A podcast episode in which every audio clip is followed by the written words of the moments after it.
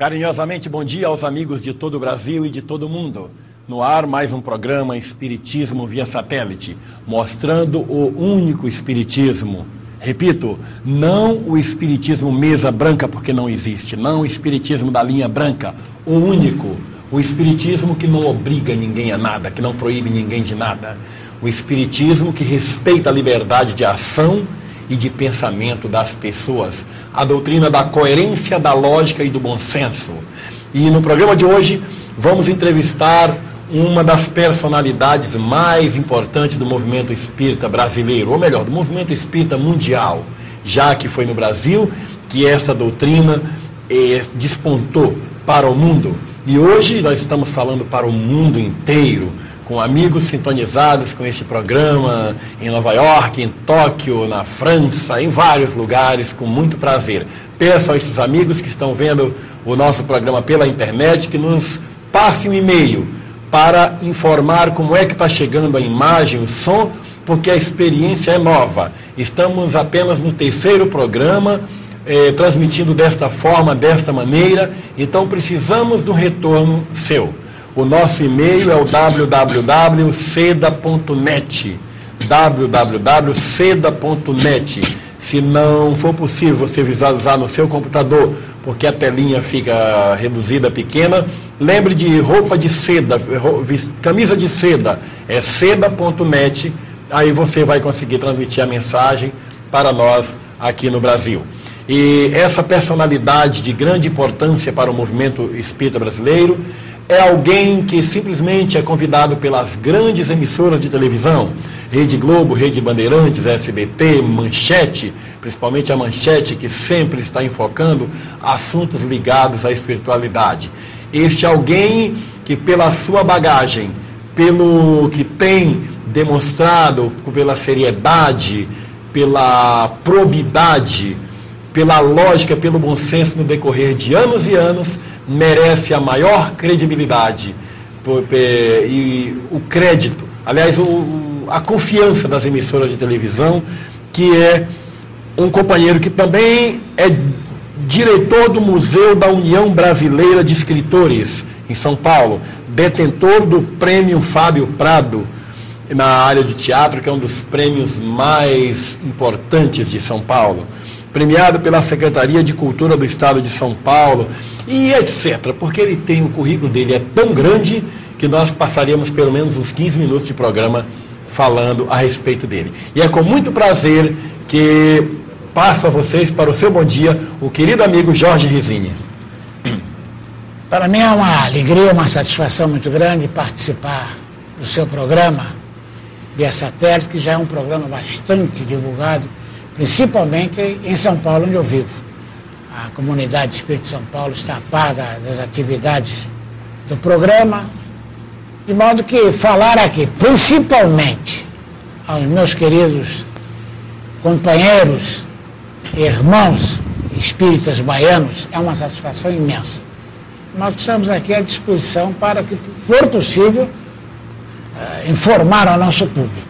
Ô Resine, que prazer ter você, que você que tem uma experiência tão grande na área da imortalidade, na área da mediunidade de um modo geral, sempre esse contato, inclusive com os grandes gênios no campo da arte, está esse contato com os compositores, as músicas, o Neo Rosa mostrando que ele continua vivo, o Ataúfo Alves mostrando que ele continua vivo. Como é que é, Resine, essa sua experiência com o chamado lado de lá? Bem, antes de tudo, meu querido Alamar, eu nasci em lar espírita. Papai, mamãe, minha avó. Então, sempre tive esse contato com a espiritualidade, desde criança. Meu pai era médio no centro espírita no Rio de Janeiro. Sou paulista, criado no Rio de Janeiro. E agora sou baiano de coração. de modo que eu sou uma figura ecumênica, por assim dizer. Mas esse contato com a espiritualidade sempre tive. E minha vida foi sempre dirigida, em grande parte, para o jornalismo, a divulgação, o jornalismo profissional e, paralelamente, a divulgação do Espiritismo. Mas exatamente porque eu trago essa vivência com a espiritualidade desde criança. Agora, a mediunidade sempre eu tive. Aliás, todos nós temos a mediunidade, isso deve ter dito muitas vezes neste programa. Cada um um grau. É. É, um dos mais maiores, né? menores. E a minha mediunidade foi se desenvolvendo normalmente, porque ninguém desenvolve mediunidade de ninguém. O processo é espontâneo, é natural, é a espiritualidade é que desenvolve a nossa mediunidade. A mediunidade. De modo que, na, né, durante a, o desenrolar da, da, minha vida, a mediunidade foi se aprimorando com a prática. Porque a mediunidade é como uma planta, você tem que tratá-la. De modo que chegou o momento em que eu comecei a ter um contato mais, por assim dizer, mais íntimo com a espiritualidade, com os espíritos. De modo que a gente tem um pouco de, de cada tipo de mediunidade, um pouco de efeitos físicos, um pouco de vigueza, quando os espíritos querem. Porque o médium nada mais é do que um intermediário. É um Ele, instrumento. É um instrumento. Agora, quem manipula o instrumento são os espíritos. Então é quando a espiritualidade quer, ela se serve da gente, da, da mediunidade nossa. De modo que, com o aprimoramento, com a continuidade dos trabalhos mediúnicos, eu passei eu primeiramente, os poetas. Castro eu sou escritor né? profissional, como você sabe, você é verdade. Eu sou escritor profissional. Mas eu não, queria que você não, falasse dos seus livros também, das belezas mas, que você tem brindado ao público. Você está de livro novo também. É. Mas então, eu, como dizia você, eu sou escritor profissional, mas não, nunca tive contato maiores com a poesia. Eu não sou um poeta, hum. sou um ficcionista. E especificamente falando, em termos literários, eu sou um contista, eu não sou um romancista, sou um contista. Bem, e para minha surpresa, passei a psicografar grandes poetas, famosos poetas brasileiros. Guardando o estilo, Rizinho, o estilo do Castro Alves, inconfundível, é, Rizinho. É, é um negócio e, e você tocou no ponto nevrálgico, porque é através do estilo que você reconhece o espírito que se manifesta. É o, o estilo é o homem. Verdade. Como a impressão digital identifica a pessoa. De modo que eu comecei a receber poesias. Castro Alves, não sei se citou, Casimiro de Abreu, é, todos os poetas, 44 Olavo poetas. Bilac, essa gente. Bilac, é, Augusto dos Anjos, Casimiro, grande Casimiro de Abreu, poetas modernistas, poetas simbolistas, poetas eh, os chamados clássicos, como sonetos de Camões, eh, sonetos de Bocage, que foi o maior sonetista da língua portuguesa, foram 44 poetas. E esse trabalho literário mediúnico foi feito sob a, orientação na casa de Herculano Pires, que você sabe, foi esse célebre, famoso escritor Herculano Pires, e um dos maiores jornalistas que o Brasil teve, foi presidente do Sindicato de Jornalistas Profissionais do Estado de São Paulo, figura respeitabilíssima, professor catedrático de filosofia e mestre em espiritismo, né, no conhecimento da doutrina espírita. E então as poesias começaram a chegar, vindo um poeta, outro poeta. E fato curioso, Alamar. Por exemplo, estavam psicografando um, um poema. Subitamente esse espírito afasta-se, vem um outro espírito e dá um soneto. Não tem nada a ver com poema. Um soneto. Este primeiro poeta desaparece. Dois meses depois ele volta e continua o poema sem que houvesse um hiato. É uma continuidade. Outro fato curioso que eu posso narrar, porque a mediunidade é, ela, ela é cheia de, de ângulos que ainda precisam ser melhor estudados, pesquisados. A mediunidade é um filão extraordinário para ser examinado. De modo que, às vezes, vamos receber, receber um soneto com dois estilos. Os dois primeiros quartetos com uma métrica, um estilo, e os dois terceiros finais, um outro poeta com outro estilo e com outro tipo de métrica, formando uma peça só. É uma coisa, é, é, coisa, é, coisas curiosas, né? E esse livro, então, foi publicado, que se chama Cientologia do Mais Além, é um, 300 páginas, o Herculano Pires fez uma, uma introdução, um confronto dos poetas quando vivos na Terra e o, e o estilo deles após a morte verificou, verificou-se o estilo é o mesmo. A identidade está, portanto, provada. Agora, o espírito guia nós, porque, já disse isso naturalmente muitas vezes, mas apenas para orientação de quem nos vem e ouve, todos nós temos um espírito guia. É. Os o católicos, católico chama do anjo da guarda. né? carinhosamente, Carinho. e nós também chamamos, é o anjo da guarda. E o nosso mentor espiritual, por determinação dele, por solicitação dele, eu levei 20 exemplares para a Academia Paulista de Letras e levei para a União Brasileira de Escritores, pedindo parecer, um parecer sobre o estilo desses poetas. Quer dizer, era um desafio da espiritualidade. Bem, alguns, a academia me respondeu que ela não poderia dar um parecer em nome dela, porque fugia aos É. estatutos. Mas que alguns escritores ou poetas da academia poderiam dar seu parecer particular. Exato. Então eu recebi, por exemplo, o parecer do Menotti de Alpíquia, que era da Academia Paulista de Letras e, e e- e acadêmico da Academia Brasileira de Letras. E o Menotti, em papel timbrado da Academia Brasileira de Letras, falava da identidade dos estilos. E que muitos poetas que eu psicografei, e que Chico já houvera psicografado antes, 40 anos antes, é, foram amigos do Menotti. O Menotti é um homem que viveu até os 80 e tantos anos. Então conheceu muitos desses poetas já desencarnados. Inclusive o Guilherme de Almeida, o grande Guilherme de Almeida, que for amigo íntimo do, do Menotti. E que deu, através de mim, algumas poesias. Então, esses pareceres são de, de pessoas que não são comprometidas com o Espiritismo, mas que reconheceram a verdade São comprometidas com bom senso. com bons, exatamente. E com a cultura literária, né? com a verdade literária. Reconheceu que o estilo é o mesmo. Ah, bom, após essa, esse trabalho, bom, a proposta, eu trouxe aqui ó, um desses livros que eu temos psicografado, que é Castro Alves Fala a Terra. É um livro que enfeixa poemas, poesias, psicografados pelo nosso querido Chico Xavier, essa figura carismática, maravilhosa, né? Ímpar, né? ímpar, ímpar na história da humanidade, quase que ímpar, né? Na história da humanidade.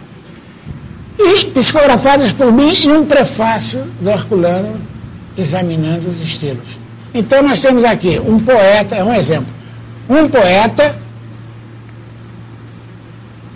através de dois médiums e apresentando o mesmo estilo, as mesmas características literárias que ele, Castro Alves, o genial Castro Alves, tinha quando aqui na Terra. São poemas extensos que não. Agora, eu vou dar só uma ideia de um poeta. Eu não tenho memória, eu não, eu não, não guardo essas poesias, mas duas estrofes me ficaram na mente de Casimiro de Abreu, que é um poeta eminentemente popular, todas as pessoas sabem ah, estrofes de Casimiro de Abreu. Bom, eu psicografei, quando eu comecei, eu, quando eu iniciei com a minha idade psicográfica, Lamar, Casimiro foi um dos primeiros que se manifestou. Manifestou. Mas eu, eu estava ainda na dúvida se seria o Casimiro de Abreu. Ele me, me deu uma réplica ao, ao poema Meus Oito, Oito Anos. Ó, que saudades que tenho da aurora da minha vida, da minha infância querida, que os anos não trazem mais. Ele me deu uma réplica a esse famoso poema dele. Que ele conta, ah, relembra a infância dele, a adolescência dele aqui na Terra. E no final, bom, nós sabemos que ele deixou um grande livro, único livro, que é As Primaveras. Esse livro é a obra-prima do Casimiro quando vivo.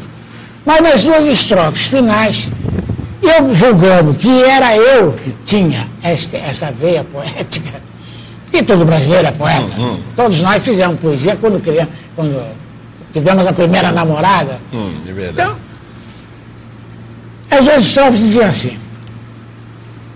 E com meu singelo, depois ele narrar a infância, lembrar da mãe, da irmã, no poema ele diz assim, e com meus singelos versos inspirados na saudade, daqui da imortalidade deixo um problema aos ateus. Se novamente cantei no estilo das primaveras, não está minha alma deveras viva no reino de Deus? Ó, oh, está e canta e vibra e ama, toda minha alma suspira. E agora as cordas da lira tangem alto ao peito meu. E numa ingênua alegria, exclamo, quase num grito, com permissão do infinito, sou Casimiro de Abreu. É, oh, coisa... Mas vamos ter muita coisa para conversar com o Resine é, nesse programa. Soninha e Aninha em Cruzeiro devem estar adorando. Mas trouxemos também um outro convidado de São Paulo para conversar com Jorge Resine, ele que é o editor do jornal Espírita, esse grande periódico que circula também pelo Brasil inteiro, da Federação Espírita do Estado de São Paulo. E é com muito prazer que converso com o nosso querido João Giannini Pascal. E bom dia, Pascal. Até que fim você veio a Bahia, hein, irmão? Bom dia. É um prazer enorme estar no programa Espiritismo via Satélite, que fala da Bahia para o Brasil e do Brasil para o mundo. É uma honra, é uma alegria e principalmente porque, por uma coincidência, é o programa em que Jorge Risini é o entrevistado. Mas, Pascal, você tem uma experiência ao lado dessa fera aqui, rapaz. Fale um pouquinho sobre ele, porque ele, dentro dessa humildade que é sempre natural, ele não vai falar muito sobre ele, não, né, Pascal? E o que, que você tem a dizer para os nossos telespectadores mais sobre essa experiência extraordinária aqui no campo da mediunidade? Ah, no campo da mediunidade? Porque fora é, desse. Ele tem vários campos, né? Isso. Ele atua em várias áreas. Ele adora pizza marguerita, frango grelhado. O que significa que o, o Resine é um homem normal. Ele não é um desses ascetas. É um homem que vive a vida, gosta de música, gosta de esporte. Ele lê os jornais diários, ele lê revistas semanais. Enfim, é um espírito anormal. É corintiano também, como Chico? Eu prefiro que ele responda. Tá Mas, enfim, o Risini realmente ele propicia tanto material jornalístico que seria possível fazer um programa como este 24 horas seguidas e ele teria sempre um assunto diferente para falar. Opa! E nós temos a nossa pesquisa semanal através daquele telefone que vocês já conhecem, é o 071 533 3000 e nós vamos é, exibir agora o resultado da semana passada é o, a pergunta que formulamos é: você acredita na eficácia das curas espirituais? E vamos ver os resultados do que, que o Brasil inteiro respondeu para nós. Foram 4.687 ligações. 90% disse que acredita, que sim. E 10%, apenas 10% disse que não acredita. 4.687 ligações. Essa nossa pesquisa é semanal e hoje nós lançamos uma outra que você pode ligar a partir de agora. Você acredita na reencarnação? Você acredita que é possível o homem ter várias existências? Não, é, não, não queremos falar em várias vidas, porque a vida é uma só, mas várias existências. E você vai ligar para o 071 355 3000 ao 535 né? 533 3000. Acho que é por causa dessa garganta aqui que hoje está daquele jeito. Tecle 1, se você acha que sim. E tecle 2, se não. É apenas 13 centavos a ligaçãozinha é do DBB dia de domingo, tá? É mais falar em, em preço de ligação, eu quero deixar bem claro que a SEDA não tem nenhum serviço no sistema 0900, tá? não tem sentido é, qualquer telespectador tentar é, colaborar com a seda discando 0900. Vários telespectadores nos passaram fax, nos comunicaram por telefone que logo após o nosso programa, que encerra assim, ao meio-dia, aparece na, na antena, pela sua antena parabólica um esquema Colabore com este programa. Diz que está 0900 para doar tanto, 0900 para doar tanto. Não tem absolutamente nada a ver com o programa Espiritismo via satélite, tá? Não tem nada a ver. Eu vou repetir isso várias vezes no decorrer deste programa. Não somos nós, apesar de estar absolutamente colado com o finalzinho do nosso programa. Então, repetindo, o tema de hoje é Você acredita na reencarnação? Diz que 533, 533 3000 e tecle 1 para responder sim ou 2 para responder não. Marizine, você tem uma intimidade com esses espíritos? Você conversa, você trata com os espíritos desencarnados como trata com Pascal e com qualquer amigo seu encarnado. Para você isso é um fato natural. Não, mas eu. Essa intimidade que nós falamos no começo é relativa, né? Porque esse, esses artistas da espiritualidade, músicos, os poetas, eles são trazidos pelo nosso espírito mentor, pelo espírito guia nosso, para a realização desse trabalho que visa o despertamento das consciências, que visa o despertar da, da, dos leitores para a realidade espiritual. Então tem um objetivo específico. Não é que o contato obedece a uma disciplina, a um determinado objetivo. Tanto que quando terminamos é, é, de realizar esse trabalho com a poesia, essa antologia do Mais Além, poesias de poetas foram portugueses, poetas brasileiros e poeta, poetas norte-americanos. Eu recebi um grande poema, aliás, é o preferido do, eh, do Pascal, do poeta genial, Edgar Allan Poe, que foi considerado o engenheiro do verso. Ele complicava hum. a teca, a estrutura do verso. Ele complicava. E um, um poeta celebérrimo. Eu recebi, inclusive, um, um, tive essa felicidade de receber um poema dele. Para mim é uma alegria imensa esse contato.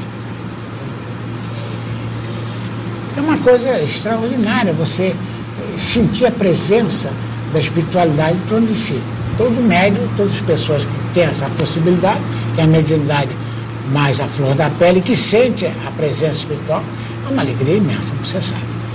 Agora, após a, a, os poetas, o nosso mentor espiritual, Manuel de Abreu, Manuel de Abreu, que foi desencarnado há 200 anos em Tonquim.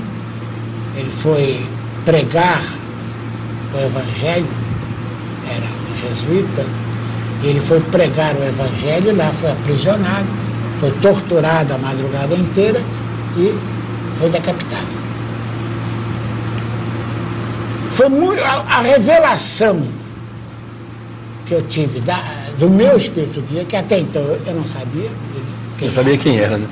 Porque eu comecei a receber os poetas e um dia eu fui deitar e pensei assim.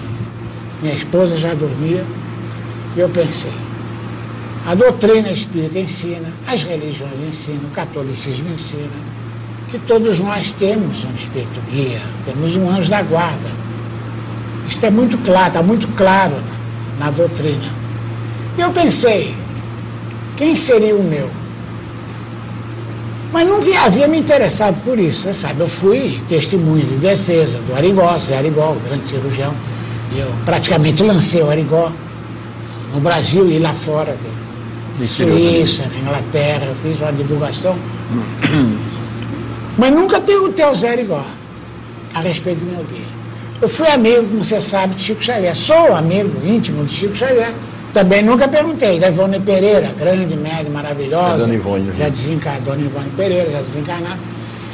Nunca perguntei. Mas como eu tinha iniciado a psicografia, então eu tinha interesse em saber, mas, mas, por curiosidade, sabe, Alamar? E aí, a voz que eu ouço, a voz com timbre. É como se alguém falasse no telefone, mas muito distante mas a voz hum. chega a minha, Bem audível. no meu cérebro, muito audível, com, com timbre. Compreensível. Timbrada. O metal da voz aparece bem. E, e disse, Manuel de Abreu. Ora, Eu tinha terminado de, de psicografar o Casimiro. Falou, o Manuel de Abreu, eu fiquei decepcionado. Aí entrou a vaidade, porque eu, eu sou um escritor. Então eu julgava. Que fosse o Casimiro. Não, não, o escritor eu julgava que fosse um Monteiro Lobato, um Tolstói, é a verdade, é, é a verdade que todos é, é humana, né? Eu sendo escritor, eu digo, não será certamente um Tolstói, é, é o que se chama o cretinismo literário. Hum. Escritores, de modo geral, são, são, do ponto de vista da vaidade, são insuportáveis. São meus companheiros, meus colegas, mas são, é, é impressionante. E eu então julgava, não, Tolstói, será o Monteiro Lobato, Dostoiévski, adoro Dostoiévski. Menino, Manuel de Abreu. Pensei, será parente do Casimiro de Abreu? Tinha psicografado. E ele me disse, meu nome está no seu, está na sua enciclopédia. Era cena, já, dei, já dormia, levantei do quarto e fui no meu escritório, que é ao lado do meu quarto, na biblioteca, e peguei a enciclopédia. Vamos conferir. Letra A, primeiro volume. Puxei, estava hum. lá o verbete. Abriu, o verbete pequenino. E dizia, jesuíta, português, desencarnado Tom Quinto. Menino, quando eu li que ele foi um jesuíta que foi torturado, que morreu decapitado. Jesuíta? Foi jesuíta. E que há 200 anos atrás, hum. nessas missões né, que o catolicismo fazia, e foi pregar o evangelho lá no Tonquinho, fim do mundo, por amor ao evangelho e que foi decapitado, sofreu torturas terríveis, e eu, idiota, querendo que o meu guia fosse a vaidade, né? As lágrimas desceram. Eu pedi perdão. Às vezes, tá sozinho, teve to, todo fiquei envergonhado de mim mesmo. Hum. Falei, meu pai, meu Deus, mas como eu sou cretino, mas que idiotice, me perdoa, Manuel Gabriel. Olha, hoje, com todo respeito e toda admiração, Lobato, Dostoiévski, Tolstói, qualquer escritor. Eu digo isso de coração. Eu, eu quero é o Manuel Gabriel. Que beleza, aí. É, Manuel. Porque o que eu aprendi com esse espírito, literariamente, inclusive, inclusive literariamente, e a bondade dele em trazer esses poetas, depois disso para mim agora, virão os músicos. Ora, eu não toco instrumento nenhum, eu gosto de música. Uhum. Desde que seja boa, eu gosto de qualquer música, desde que seja boa. Mas não sou músico. Então como é que eu ia receber música? Eu fiquei uma curiosidade muito grande. Ele passou então a trazer, inclusive alguns autores internacionais, ele disse. Então fiquei naquela expectativa e depois, daqui a pouco eu conto. É, vamos lá. Para aquele telespectador que está em contato conosco hoje pela primeira vez, lembramos que o nosso programa é ao vivo, transmitindo diretamente de Salvador para todo o Brasil e o mundo, através da Embratel, através do é, satélite é, Brasil Site da Embratel e da internet. É, Você pode formular as suas perguntas pelo telefone 071 2446633, pelo fax 2446660 ou pelo e-mail na internet da, é, seda.seda.net. Mas já temos aqui uma pergunta de Florianópolis, em Santa Catarina, do João Alfredo. Jorge, você confirma que Eurípides Barçanufo é realmente a reencarnação de Francisco de Assis? Gostaria de uma indicação sobre o espírito, sobre Eurípides Barçanufo. Bem, esse, como é o nome dele? É o João Alfredo, de Florianópolis. Ah, é o João Alfredo leu o nosso livro que se chama Eurípides Barçanufo, o Apóstolo da Caridade. Esse livro foi escrito muito antes de tudo que eu acabei de contar. Agora, neste livro, eu não afirmo, eu não afirmo, eu, o Alfredo vai ler melhor, eu não afirmo que Barçanufo é a reencarnação, ou for a reencarnação de São Francisco de Assis, porque eu tenho a maior admiração, e eu estive em Assis, exato, por amor a São Francisco de Assis, eu quis respirar aquela atmosfera. Mas Eu coloquei no livro, a título de mera informação, como quem diz, acredite se quiser, porque há muita semelhança entre a vida de São Francisco de Assis e a de Barçanufo. São espíritos afins. A identidade é, é muito declarada.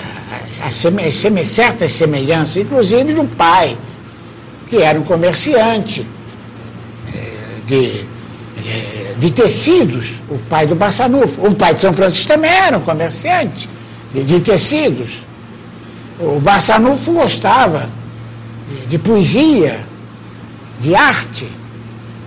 O São Francisco, antes de ser santo, era um trovador, era um poeta, com a viola de gamba. Saía com a viola de gamba e fazia serenatas nas ruas de Assis, hum. que há muita semelhança. Então, mas eu não, eu não afirmei, eu disse, estou dando a, a guisa de informação, É sempre bom, né, o Rizinho, gente deixar claro ao telespectador é. que o Espiritismo não tem essa pretensão de estar dizendo quem foi reencarnação. Não, de, de jeito nenhum. É muito eu, desse, eu mostrei inúmeros pontos de contato entre São Francisco de Assis, figura extraordinária, que não pertence ao catolicismo apenas, São Francisco pertence é universal, à, né? galáxia, pertence à Via Láctea. Sem dúvida. Falar em Eurípides Barçanufo, o Grupo Espírita Eurípides Barçanufo aqui de Salvador realizará de, no dia 6 de dezembro agora, na Casa do Comércio de Salvador, uma jornada mediúnica, um trabalho muito interessante do Grupo Espírita Eurípides Barçanufo. E você pode continuar formulando essas perguntas. E temos aqui de Tabuna, na Bahia, da Leda Muniz. Queremos parabenizar o programa, a imagem está ótima, e perguntar para o Rizine. Rizine, uma criança de 10 anos já pode ter uma mediunidade acentuada?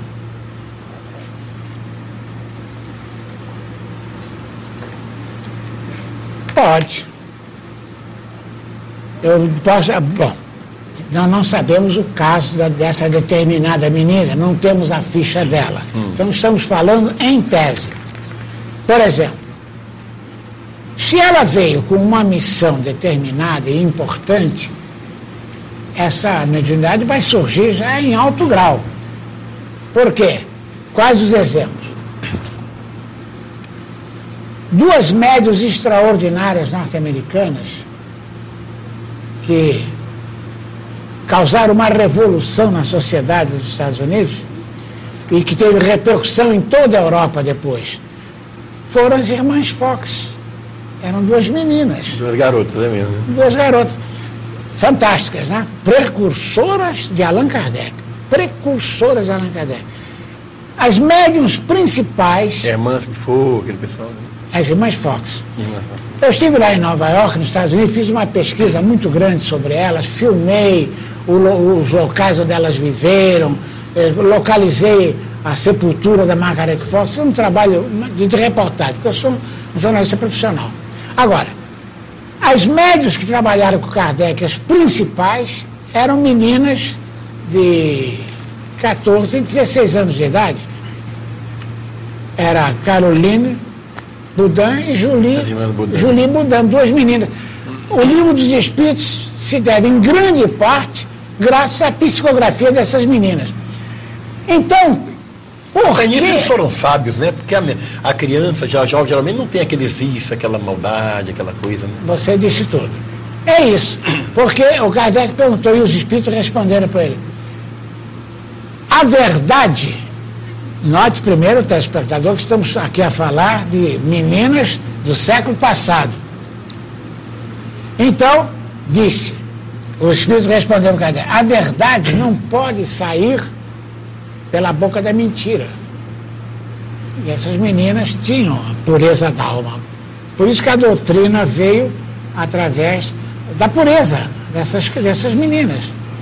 Então é possível mediunidade. Eu mesmo, quando criança, guardada as proporções infinitas, mas já apresentava mediunidade. Todos nós, é comum. O problema todo, Leda, é, é, é observar a menina. E dar assistência para essa menina. Tratar a menina é uma planta, é uma flor, temos que ser, ela tem que ser trabalhada, burilada. fazer suas, o evangelho no lar, criar um clima espiritual delicado para a humanidade possa florescer. Mas, é, em conclusão, foram meninas que trabalharam na codificação, no início, com Allan Kardec, foram essas meninas fabulosas norte-americanas que revolucionaram a ciência no campo da parapsicologia, né? chamou a atenção de, grande, de grandes sábios, grandes cientistas que examinaram essas meninas. William Crookes, maior físico e químico da Inglaterra, Charles Richer, detentor do Prêmio Nobel de Medicina, também examinou a Margaret Fox. Quer dizer, é uma questão de, é verdade, de bom senso e de orientação Queremos mais uma vez divulgar os nossos pacotes agora para esse final de ano. O, muita gente ligando para cá, passando fax, pedindo para que fizéssemos referência mais uma vez ao pacote do Dr. Vitor Ronaldo Costa. O, aquele o seu livro, além do Minutinho Mediúnico, o Mediunidade e Medicina, o Gerenciando as Emoções e o Apometria que ele trouxe aqui na semana passada, que foi o nosso entrevistado, um volume gigantesco de pedidos. Esse é o nosso pacote número 9, né, Ribas? Número 8 da seda, ok? E lembrando também a promoção do mês de dezembro. Qualquer pacote que você pedir para a seda, você receberá gratuitamente este exemplar de O Evangelho segundo o Espiritismo, o Evangelho conforme a ótica espírita. Esse será um brinde de, para os seus pedidos até o dia, prime, é, o dia 31 de dezembro, tá? É a nossa promoção de Natal, qualquer pacote da seda. Qual é uma outra? E o nosso pacotinho número 1 um da seda, que é o Já Estava Escrito, de autoria do Hélio Pinto, aquele companheiro que diz que Maria Madalena nunca foi prostituta nem mulher adúltera, que isso é uma conversa que inventaram, que herdaram do, do religiosismo tradicional sem o devido cuidado de pesquisa. O Espiritismo e as Igrejas Reformadas, o livro do Jaime Andrade, aquele que passou 40 anos como pastor protestante e prova rigorosamente, conforme a Bíblia, que a Bíblia não teria como condenar o Espiritismo. É um homem que conhece, que estudou e não apenas leu a Bíblia. Você precisa ler este livro. Várias pessoas já nos pediram, até vários pastores protestantes também, porque existem pastores de uma dignidade extraordinária, já leram e acharam o livro de uma beleza extraordinária. E o nosso minutinho mediúnico também. E você vai levar também como brinde o Evangelho segundo o Espiritismo, tá? E tem mais um outro pacotinho que o Riba nos apresenta agora, que é este lançamento da Petit. Aqueles que amam é, do Espírito Antônio Carlos pela psicografia de Vera Marizek de Carvalho, o Construção Interior pela mediunidade de José Medrado e também um Minutinho Mediúnico. Esse pacote qual é, Riba? Esse aqui? Qual o número dele? Deixa eu ver aqui. Número 9. Pacote número 9. ok, gente, nós estamos aqui ao vivo com o nosso Espiritismo via satélite. Mas tem pergunta aqui de Pouso Alegre, Minas Gerais, do Luciano Magno para o Risine. Risine, os grandes compositores como Mozart e Beethoven necessitaram reencarnar mais vezes aqui na Terra? Já passaram para o mundo de regeneração depois das suas lições como compositores? Você tem notícia? Eu não tenho. Infelizmente, a, o programa aqui é via satélite, não chega até essas altitudes da espiritualidade. Mas o que eu posso dizer, com bom senso, é que possivelmente, possivelmente, Mozart, Beethoven, esses gênios da, da música, poderão reencarnar aqui na Terra. Mas, definitivamente, e doutrinária, do ponto de vista doutrinário, eles irão reencarnar em planos mais elevados que a Terra. Porque eles tiveram aqui na Terra uma missão extraordinária, fantástica, que foi de, o desenvolver, o desenvolvimento da música e, e trazendo benefícios incrível para a humanidade, porque a música eleva a alma humana. Então eles tiveram já essa missão aqui na Terra, não vejo por que reencarnar aqui. Poderiam. É isso quem pode dizer é somente a espiritualidade mais alta. E daqui da Bahia, da cidade de Juazeiro, Pedro Lopes pergunta o seguinte: qual o método que você utiliza para reconhecer a identidade dos desencarnados que mandam mensagens musicais? Você já submeteu essas mensagens a algum crítico musical? Antes de ele responder, eu quero dizer que eu já assisti programa do Jorge Risini não me lembro se foi na Rede Globo, se não me engano, foi um grande repórter, e a família do Ataúfo Alves, se não me engano, a família desse computador, desses compositores, comprovando o estilo, a veracidade, mas ninguém melhor do que ele para responder. Bem, eu não, não tenho método nenhum. Método não tem, porque não existe. Mediunidade, a mediunidade é sempre, é, ela é imprevisível. Muitas coisas podem acontecer inusitadas, né? Agora, e o fenômeno depende do médium. Ainda disse isso ontem, no seminário, que está sendo promovido pela, pelo né? Teatro Espírita Leopoldo Machado, é o teu querido Bernardo, amigo Carlos Bernardo, Bernardo. O fenômeno espírita ele não depende. O médium não pode fazer previsões sobre determinado fenômeno. O fenômeno depende do espírito e do médium. É uma conjugação. De modo que eu não posso dizer que eu tenho um método. Agora, eu comecei a receber, primeiramente, a primeira visita que eu recebi, o Manuel de Abreu trouxe em casa, foi o Ataúfo Alves e Lamartine Baba.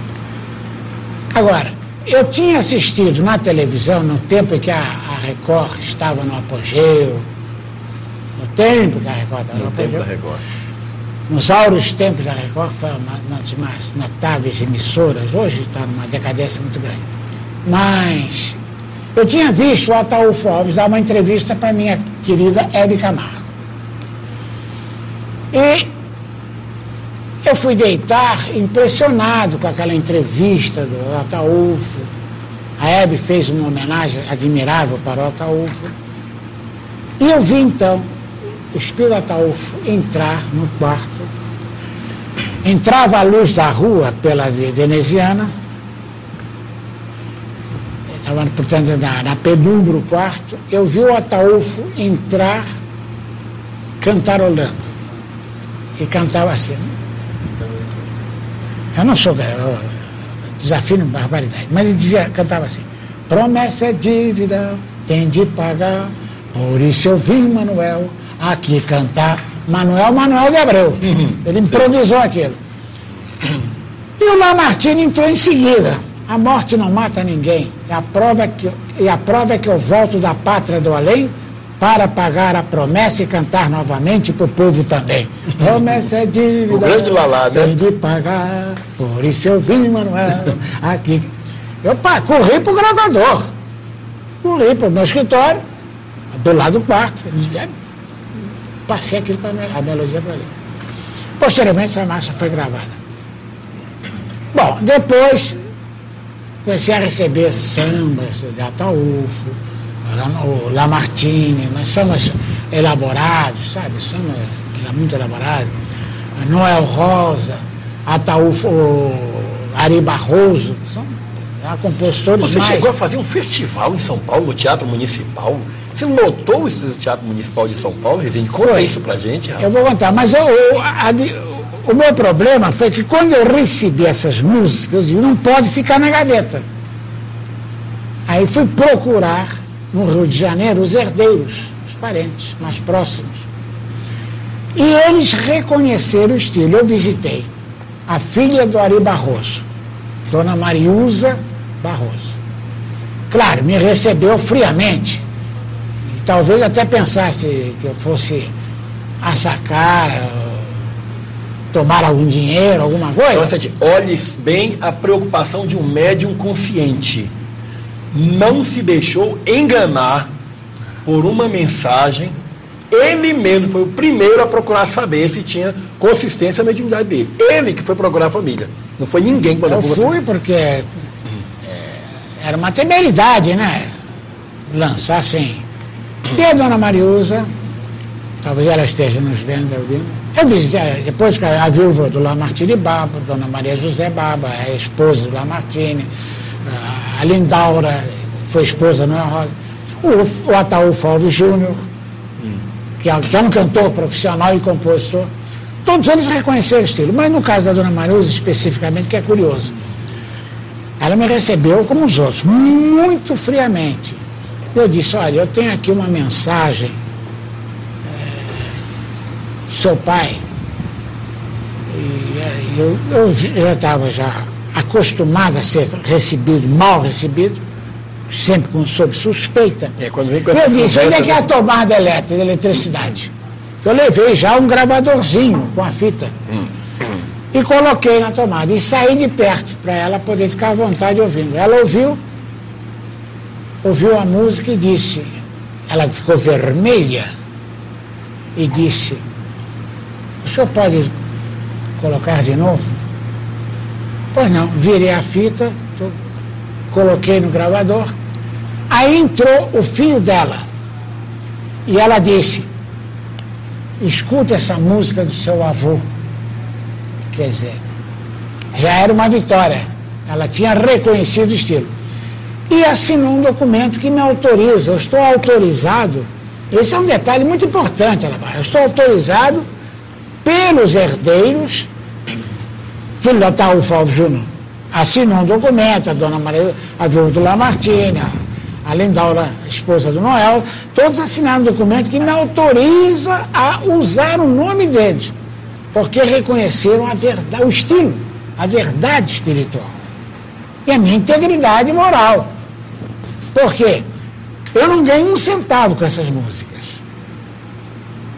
Eu não, os instrumentistas profissionais e os cantores não ganharam um centavo na gravação. E muitos não são espíritas, mas reconheceram o estilo e respeitam a doutrina espírita, então se prontificaram a gravar. Então nós temos três LPs, um compacto, e agora estou gravando um CD, tá, no Noite Ilustrada, já gravou esse grande cantor Noite Ilustrada, que o Brasil inteiro conhece, gravou já três músicas mediúnicas para esse novo LP. Agora, vou resumir aqui um caso que é muito interessante. Você deve ter casos maravilhosos. Tem, mas tem muito, tem muito Eu queria passar o programa só desse caso. Eu estou passando por cima, porque, para não estender muito. Mas esse caso é importante porque envolve a polícia. Hum. Manuel de Abreu trouxe na minha casa o maior compositor do mundo de marchas militares, que é o John Philip Sousa. Toda a banda no mundo inteiro executa as marchas de John Philip Sousa. Para que o público tenha uma ideia, eu vou cantarolar aqui, uma, talvez a mais famosa marcha, só para haver o confronto. É.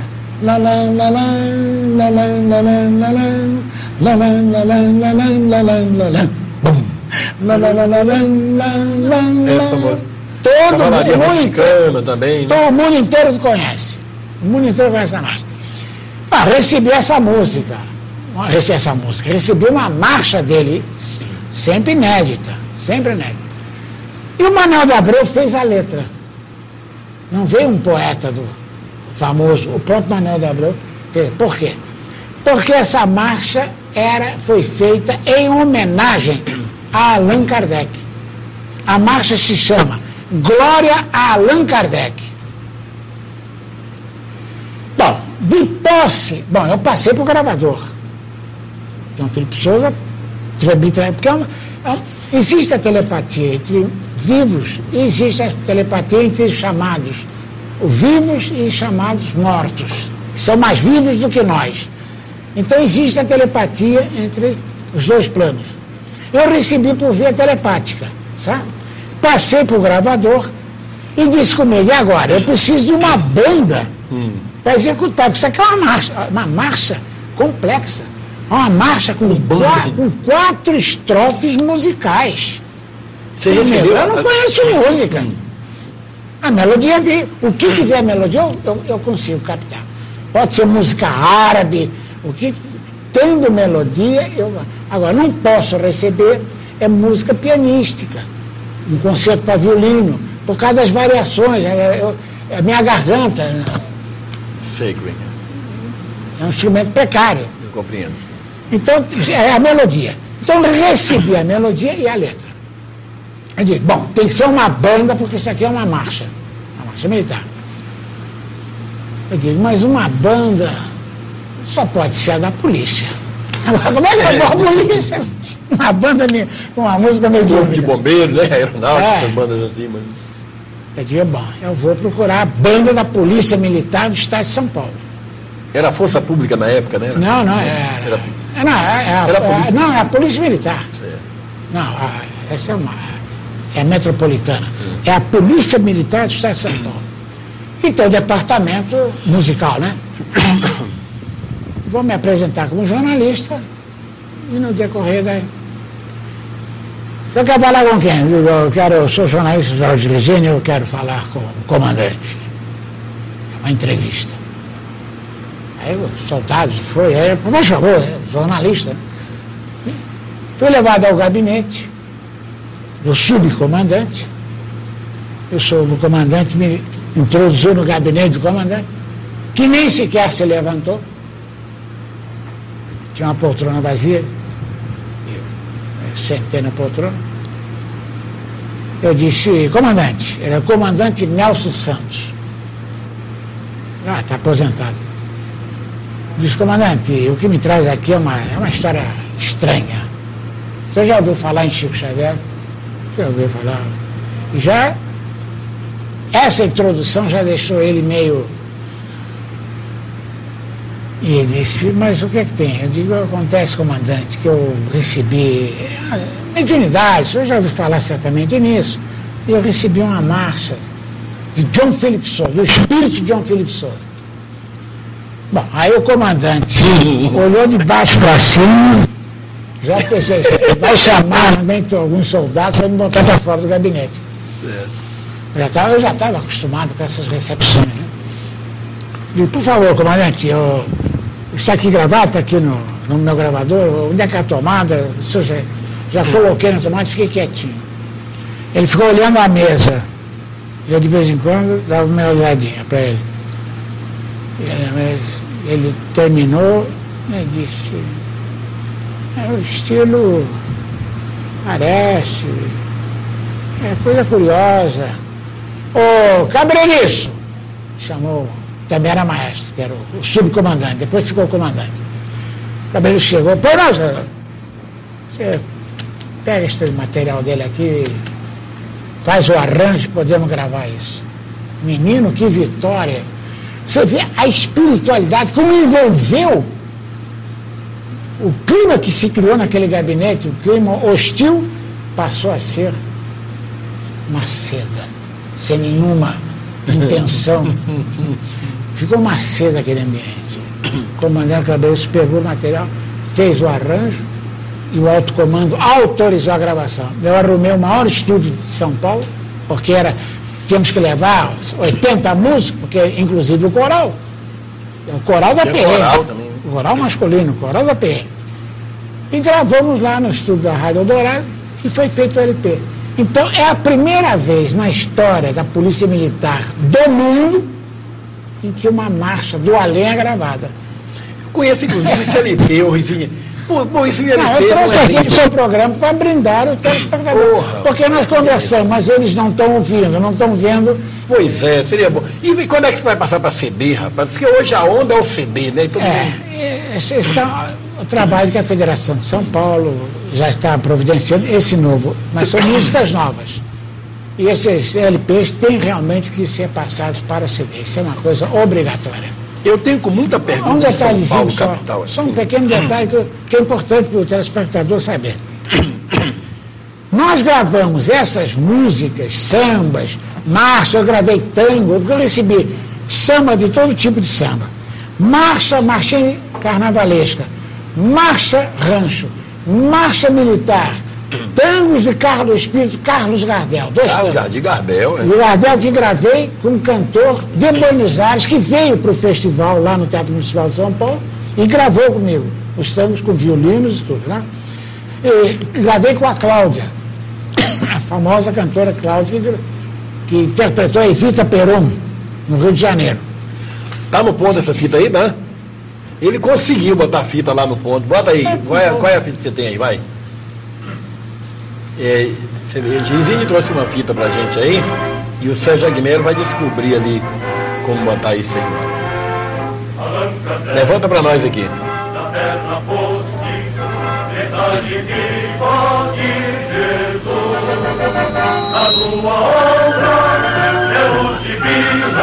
Baixa o nosso microfone, não dá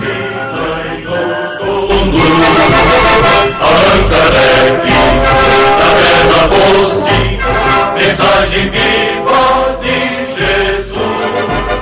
A tua obra é luz divina, nos ilumina e nos conduz. Glória Kardec, glória, glória. É, então essa é a glória a Kardec. Essa é a marcha que. o- Depois nós fizemos o primeiro festival de música mediúnica, mas no Teatro Municipal de São Paulo. O secretário de Cultura me cedeu o teatro no no domingo de manhã. Mas aquela beleza, aquela potência. É, o maior teatro do Brasil, né? Igual a ele, só do Rio de Janeiro. O Teatro Municipal, que é. A arquitetura é o mesmo estilo do Teatro de Ópera de Paris. Um teatro, você conhece, é um teatro fabuloso, né? De óperas, de grande espetáculo. Então, a banda da PM foi, compareceu, toda os, os- os músicos com farda de gala, eram 80 músicos com o coral, enchendo o palco do Teatro Municipal. Quando a cortina de veludo abre, está lá, se aparecem os 80 executando a marcha Glória Kardec, foi uma apoteose. A banda aquele ecoou pelo teatro, um público de aplaudindo, uma coisa. Um. Agora um detalhe que vale só. Um momen- Houve um momento em que uma comoção geral no teatro e nós demos cinco minutos de descanso porque a maquiagem das, das senhoras derreteu. É, porque houve, As as pessoas é, choravam. Um momento de choro, de muita comoção pela beleza que foi o espetáculo, estava sendo espetáculo. Eu vi, então, entrar no teatro a figura de Kardec com uma comitiva, no momento em que a banda executava a marcha Glória Kardec. É tanta coisa aqui que a gente está recebendo, tanta pergunta para você. O assunto realmente é altamente interessante. Muita gente afim com a música aí. Pascal, você veio aqui para conversar e você trata de conversar também com Rizine. Você é jornalista, então é um perguntador por natureza. Por favor, vou fazer uma pergunta aqui de São Paulo e você veio aqui para perguntar, meu irmãozinho. Da Júlia de São Paulo, capital. Ela pergunta se é possível, senhor Jorge Rizini, fazer uma apresentação de poesia mediúnica no programa, caso o mentor espiritual do médium permita. É possível isso, Rizini? Olha, nós fizemos, realizamos o. Porque depois de ter feito os festivais de música mediúnica lá em São Paulo, o primeiro foi no Teatro Municipal de São Paulo. O segundo festival de música mediúnica nós fizemos no Palácio das Convenções, no Anhembi. E o terceiro festival de música mediúnica foi realizado no ginásio do Ibirapuera, onde se realizam os grandes eventos esportivos, né? E, posteriormente aqui em Salvador, você não estava ainda aqui, Hum. e o Carlos Bernardo Loureiro Bernardo e, a Lúcia, e a. Lúcia Loureiro são, é um casal que dorme de olho aberto, realizou imediatamente aqui um festival de música mediúnica no Agora, teatro, recentemente teve outro. Teve um também, outro. Sucesso mas o primeiro foi no Teatro Castro Alves. Teatro Castro, lá no Foi um sucesso, mas com cantores daqui, instrumentistas da Bahia. Foi uma beleza de espetáculo. Agora, sobre. Depois que realizamos esses festivais em São Paulo, os três primeiros, o meu sonho era realizar o primeiro festival de poesia mediúnica. E realizamos em São Paulo, com grande sucesso. Com grande sucesso. Com artistas da TV Globo, com artistas da, TV da antiga TV Tupi, que participaram. Nossa Célia Helena, do elenco da Rede Globo, Dionísio Azevedo, o grande Dionísio Azevedo, ator de cinema, famoso de novelas, diretor de novelas. Carlos Augusto Strasser. Esses grandes atores participaram do nosso trabalho. Inclusive lançamos depois um CD, um CD que, que contém duas vidas fundamentais na história da, da evolução espiritual do planeta, que é a vida missionária de Allan Kardec e a vida maravilhosa de Chico Xavier.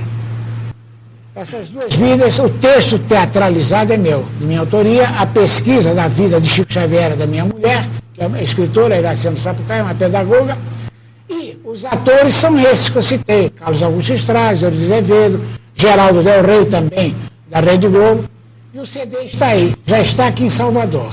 E Já está em Salvador. Esse CD. O- eles adquiriram aqui o. A, Tel, a Telma, né? Telma adquiriu. E a pergunta no cada Não, aliás, é, não, mas respondendo, concluindo. Gostaríamos de fazer sim um primeiro festival de poesia mediúnica e aqui está. O Alamarte pode. Com fé em Deus, vamos ver se a gente faz aqui em Salvador. Ou em São Paulo mesmo, transmitindo via satélite para todo o Brasil, hein, Vini? Ou em Sim. São Paulo, no Rio de Janeiro, né? É, mas Salvador, é, porque você sabe, Salvador, a, a Bahia, do ponto de vista Artístico, Muita musical. gente, eu acho que não sabem. A Bahia é o berço do movimento espírita brasileiro. Começou aqui na Bahia.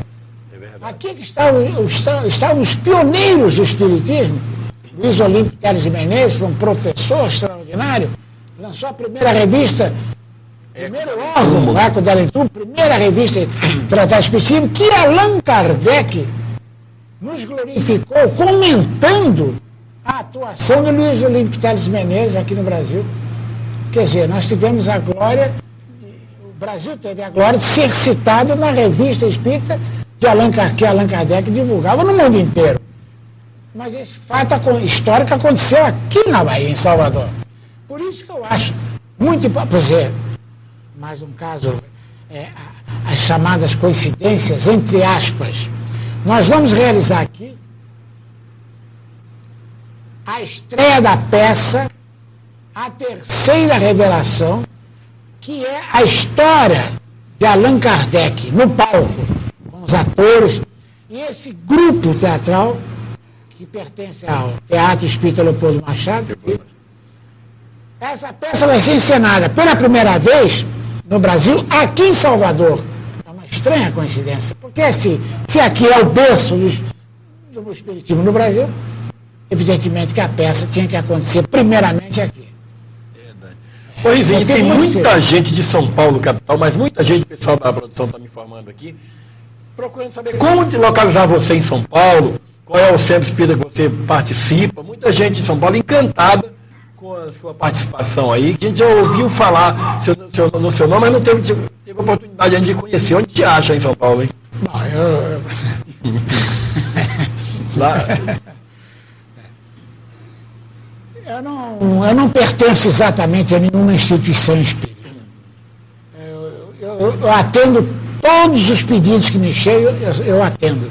Faço palestra pelo Brasil afora, fora do Brasil, sempre atendendo convite. Agora, eu sou mais encontrado na Federação Espírita de São Paulo, porque eu sou muito ligado a essa instituição. Há 50 anos que eu frequento a federação mas não pertenço à federação, não quero pertencer a nenhuma instituição. Eu sou um franco atirador. É verdade. Pascal, o que, que o povo, que, que, que, que eu posso dizer pro povo de São Paulo, você que está sempre com o vizinho lá na federação, como é que a gente faz, como é que eu acesso lá na federação? Bom, a federação é uma casa aberta e realmente o Resine pode ser encontrado em alguns dias passeando por seus corredores, Quartas-feiras é mais fácil. em al- alguns dos ambientes. E, na verdade, Resine não é tão difícil assim.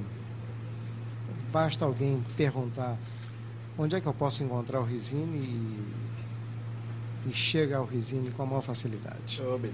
Nós temos nosso amigo James aqui da Federação Espírita do Estado da Bahia. O James também parece ter uma pergunta a formular ao vizinho. James, por favor, bom dia, um abraço. É, bom dia. Eu gostaria de formular uma pergunta ao Resine e foi sobre uma famosa, as famosas materializações que aconteceram em Uberaba com a Tira Diogo, não é? E a participação de Resine naquela ocasião foi de suma importância para o movimento espírita é, brasileiro.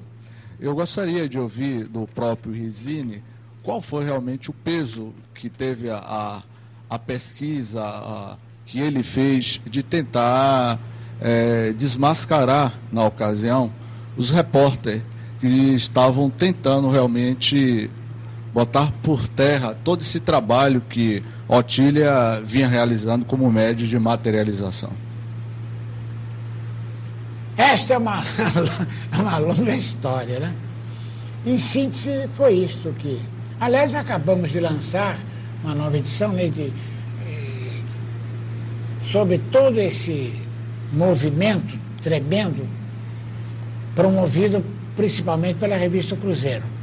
Chama-se o livro Materializações do Uberaba e que contém todos os debates que foram travados na televisão, nos canais de televisão do Rio de Janeiro, de São Paulo e de canais de televisão de Belo Horizonte, que nós gravamos em fita e depois tiramos para formar o livro. Né? Então todos os debates estão contidos nesse livro, Materializações do Uberaba em que nós fomos obrigados a julgar a Polícia Técnica de São Paulo contra a Polícia Técnica do Rio de Janeiro. Porque a, a técnica do Rio de Janeiro havia dado um, um laudo, um laudo pericial, afirmando que as fotografias das materializações realizadas lá em Uberaba com a presença de 19 médicos, essas fotografias haviam sido adulteradas. Quem realizou este laudo foi um determinado perito criminal, que foi exatamente o que deu o laudo sobre o suicídio de Getúlio Vargas. Eu não quero citar o nome dele. Agora, ele deu esse laudo.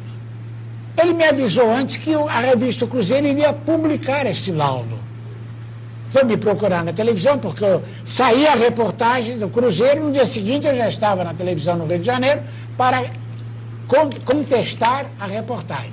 E esse perito veio me procurar e disse, Resine, você está errado, porque são adulteradas fotografias. Eu vou publicar um laudo na revista Cruzeiro provando. Bom, de posse dessa informação, eu corri à Polícia Técnica de São Paulo e fui falar com o diretor da técnica de São Paulo, da polícia. E expus o caso. Aqui estão as fotografias.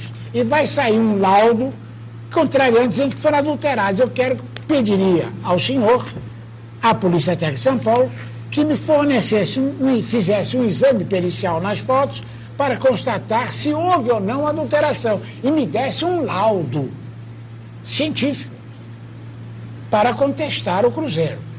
Como o diretor da Polícia Técnica de São Paulo conhecia muito bem o que representava a revista Cruzeiro, que é uma revista sensacionalista, ele me deu um laudo. O laudo ficou pronto e quando saiu o laudo da, do, publicado na revista Cruzeiro, eu corri a, a, ao Rio de Janeiro, porque a revista era impressa lá, o Davi Nasser estava no Rio de Janeiro, toda a diretoria da revista Cruzeiro estava lá, então, eu, com o laudo da Polícia Técnica de São Paulo, contestei o laudo da Polícia Técnica do Rio de Janeiro, dizendo, inclusive, que os casos em que a Polícia Técnica de, uh, do Rio de Janeiro não conseguiu resolver, a técnica do Rio de Janeiro se socorria da técnica de São Paulo, porque a técnica de São Paulo era melhor aparelhada para fazer esse tipo de exame. Então nós desmoralizamos, nós vencemos esse debate, essa discussão. Ao final de alguns programas, porque toda semana saiu uma reportagem, era uma reportagem por semana. O Cruzeiro gastou 70 fotografias nessa campanha jornalística. Foi a maior campanha jornalística contra o Espiritismo. Mas nós estávamos com a verdade. Então, os repórteres nos foram nos esperar na porta da televisão para nos agredir. Mas eu saí com o diretor da televisão, Carlos Palu, grande jornalista do Rio de Janeiro, que dirigia a televisão, a TV Continental, hoje TV Educativa, e o Palu saiu comigo. Comigo, com o Luciano dos Anjos, um jornalista brilhante, muito nos ajudou. E lá na porta houve aquela, aquela discussão e ficou combinado que haveria um debate, um encontro nosso com os repórteres do Cruzeiro. E esse debate durou três horas. Foi o debate mais longo na história da televisão brasileira. E quem dirigia a TV Continental era o Heron, que era o famoso repórter Esso. Lembra? O repórter Esso. Heron Domingos? Heron Domingos. Famoso. Então, nesse debate, posteriormente, no dia seguinte, os jornais todos reconheceram que nós, a nossa postura na televisão, os nossos argumentos convenceram muito mais do que os dos repórteres. Eram sete repórteres e um perito criminal contra a chamada equipe do Resine, dizia o Paulo, é a equipe do Resine, agora era a minha, a minha equipe. Era formada eu, o Luciano dos Anjos e um médico, Alberto Calvo, que hoje é deputado, grande espírita, que eu levei e escondi no estúdio da TV. E no meio do debate, eu trouxe o Calvo para diante das câmeras e o Calvo foi brilhante na discussão. Nós superamos. Essa foi o maior escândalo na história do Espiritismo Mundial. Foi a maior campanha contra a, a verdade espiritual. E esse livro, então, foi agora reeditado, numa bela edição que está aí à, à disposição do público, né? Materialização Esmeralda. Em que o Chico Xavier, que participou meramente como assistente, meramente como assistente das experiências, ele foi agredido. A reportagem chamava os médicos do Chico Xavier de charlatães, bandidos, canalhas, os piores nomes. A reportagem foi uma, foi uma. Agora, a intenção dos repórteres era ganhar um prêmio internacional de reportagem. Porque se materializava uma freira. A irmã Josefa se materializava. Então, era mais um pretexto para uma, uma bela campanha por jornalista e, e ganhar um grande prêmio, né? Prêmio Nobel de, de jornalístico, que não existe. Essa, essa é em síntese o que aconteceu. Nós anunciamos o livro Aqueles que Amam, da Petit Editora. É uma história de um espírito, de um cidadão, é um espírito chamado Lourenço, que narra uma história muito comovente quando vinha para o Brasil. É uma coisa, nós recebemos o livro agora, não tivemos a oportunidade de ler ainda, do espírito Antônio Carlos. Aqueles que amam. Os livros da Petit podem ser encontrados em qualquer livraria do Brasil, nos shopping centers, na, nos aeroportos e as livrarias de um modo geral. Ele está muito bem distribuído e você que já está acostumado com essa literatura, com linguagem fácil, você vai encontrar os livros. Marizine, várias pessoas aqui, várias mesmo, Está pedindo. Alamar, ainda há pouco o Rizinho estava contando sobre a chegada de Kardec no Teatro Municipal, mas você mudou de assunto interrompendo a história. Gostaria de saber o restante da história. É o meio de Florianópolis, a Selene de Seabra aqui na Bahia, e eles querem que você continue a história que você vinha falando sobre o Teatro Municipal. Não, mas esse foi apenas um detalhe e tem validade, essa informação tem validade exclusivamente para mim. Eu estou oferecendo informação e, quase que e acrescentando aquela famosa frase que foi muito divulgada no programa de TV internacional. Acredite se quiser. É uma mera informação. É o caso do São Francisco relacionado a Erico Barçanufo. Não estou dando essa informação dogmaticamente. É, mera, é uma simples informação. Quando a banda executava a marcha Glória Kardec, e o teatro, em profundo silêncio, ouvindo aquela, aquela apoteose, 80 músicos e um coral executando aquela. Foi um momento sublime. Eu vi, eu estava nos bastidores com os artistas, e eu vi, então, tive essa. A, me permitiram essa evidência. É, eu vi. Não, permitiram essa evidência. Eu vi Allan Kardec, uma pequena comitiva, caminhando pelo corredor, que é um tapete vermelho, corredor, até a boca da, de, de cena. Tive essa visão. Guardei para mim. Estou relatando isso. E não há nada demais que isso tivesse acontecido, meu Deus do céu. Era o primeiro festival de música mediúnica no mundo. Era uma marcha em homenagem a ele. Por que não? Não é que eu mereça, não é isso.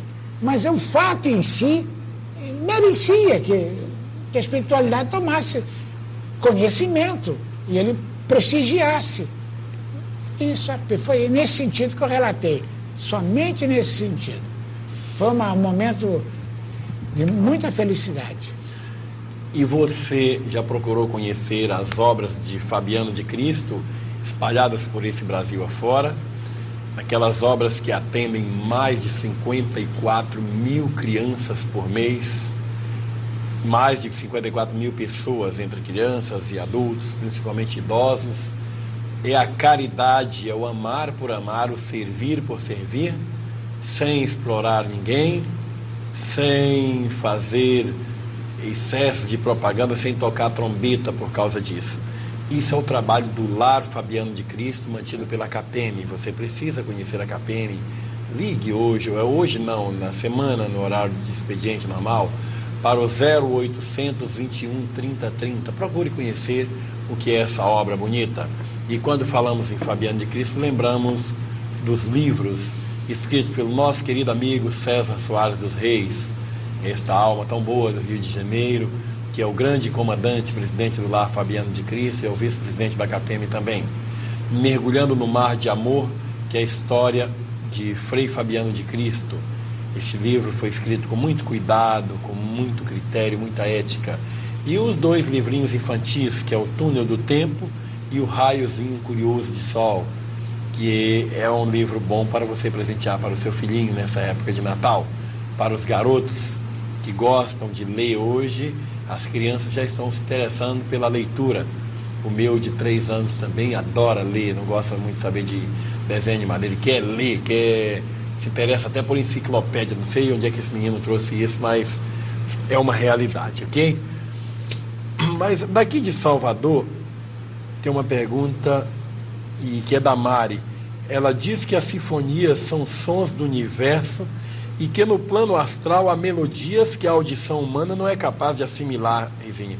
Ela gostaria de saber de você se Bach, Mozart e outros compositores ouviram estes sons para compor suas obras.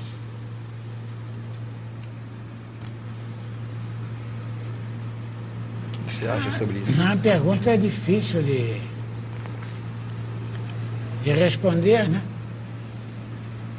Eu acho que é o seguinte, o, todo compositor, seja ele mesmo compositor popular ou de músicas eruditas, eles nesse no momento em que estão diante do instrumento, do piano para fazer a composição, eles têm assistência espiritual, eles podem receber, fazer música sob o influxo dessas entidades espirituais. Então eles poderão até funcionar como médios sem saber que são médiums. Mas também não vamos esquecer que podem. A, a, a, o fato de serem grandes compositores é uma conquista pessoal.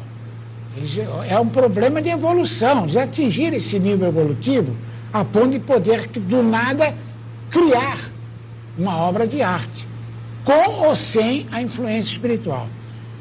Agora, não acredito, eu não acredito que esses sons que a nossa irmã fala, que são inaudíveis para nós outros, lá no plano da espiritualidade superior, que um próprio um Beethoven, para citar um gênio, um, um Bach, um Brahms, eles não poderiam, acredito que não teriam condição para atingir esse, é, é, é, esses sons divinos no plano mais alto de espiritualidade? Acredito que não, porque eles estavam aqui na Terra, na matéria. Agora, acredito sim que entidades espirituais inspirassem esses grandes compositores para realizar grandes peças musicais. Isso sim.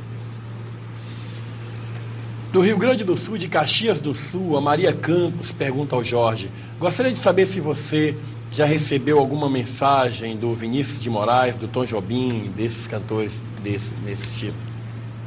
Não, esses mais recentes não. Esses compositores mais recentes não. Eu já recebi música de 13 compositores, 13. Quando eu digo 13, quer dizer, são 13 tipos de música, 13 estilos. Estilos. Ataúfo Alves, Lamartine Bárbara, Barroso, Assis Valente, Noel Rosa, Vicente Paiva, Carlos Gardel, eh, na marcha, John Philip Souza. Eh, recebi músicas operísticas de Giuseppe Verdi, grande compositor de, de óperas, eh, como Aida, Força do Destino, grande compositor. Recebi depois músicas de Giacomo Puccini, também grande compositor de músicas operísticas, como Madame Butterfly, a Boheme, etc. E do Rio Grande do Sul ainda, de São Luís Gonzaga, da Maria Tereza, quais eram as sensações nas primeiras psicografias e como desenvolveu esse tipo de mediunidade? Junto com essa mediunidade, você tinha outro tipo de mediunidade? Sim, eu acho que o que nós sabemos em termos de. Né, referente a esse problema, está isso na obra de Kardec, que todo médium, inicialmente, apresenta os mais diversos sintomas de mediunidade. Um pouco de evidência, um pouco de efeitos físicos, audiência, um pouco de telepatia. E na continuidade do desenvolvimento da mediunidade, quando eu digo desenvolvimento, quer dizer, na continuidade em que a, da, da pessoa frequentando, frequentando os centros espíritas, as sessões, no, na continuidade do trabalho, geralmente uma ou duas tipos de mediunidade é que se fixam mais, as outras desaparecem. Então vai predominar, vamos dizer, a pessoa que tem vários tipos de mediunidade. Na continuidade dos trabalhos, das sessões, vai predominar, por exemplo, a psicografia e um pouco da evidência. Geralmente é isso que acontece. Eu não acredito que exista. Bom, existe. Eu conheço uma exceção, que é foi o fantástico Mirabelli. Mirabelli foi, um, foi o maior médium do mundo. Na história da mediunidade mundial, não se encontra um outro médium que tivesse a, as condições mediúnicas que, esse, que o Mirabelli apresentava. Filho de um italiano e filho de um pastor protestante. O Mirabelli. Ele revolucionou. Então ele tinha materializações integrais. Materializações. Ele tinha levitação. A psicografia dele, Alamar, ele psicografava inclusive nos mais diversos dialetos. Psicografava em árabe, em japonês, em chinês, italiano, em russo, aí dialeto veneziano, dialeto napolitano. É, é, Sem conhecer esses. Nada, aquelas mensagens. Foi fantástico. Todo, ele, ele, ele cantava, infelizmente não eram músicas inéditas, mas ele cantava, a voz dele se transformava. Ele cantava como baixo, como tenor, Poxa. barítono, as mais diversas entonações, a garganta dele. Quer dizer, os espíritos faziam isso com ele. Porque era uma, uma mediunidade maleável. Claro, o maior psicógrafo, psicógrafo do mundo, todos os tempos, Chico Xavier. Mas por quê? Pela quantidade e qualidade das mensagens. Já no caso do Mirabelli, não. O caso quando eu digo que o Mirabelli foi um psicógrafo genialíssimo, é porque ele psicografava em todo, todas as línguas. Então não estou me referindo ao conteúdo. Não é o conteúdo. O conteúdo é o Chico Xavier, porque a doutrina é água límpida é a água viva de, da qual Jesus falava. Os livros Chico Xavier são feitos de água viva, que alimenta a alma. No dia 5 de dezembro, agora, sexta-feira, às 21h30, atenção amigos interneteiros da internet aí, né?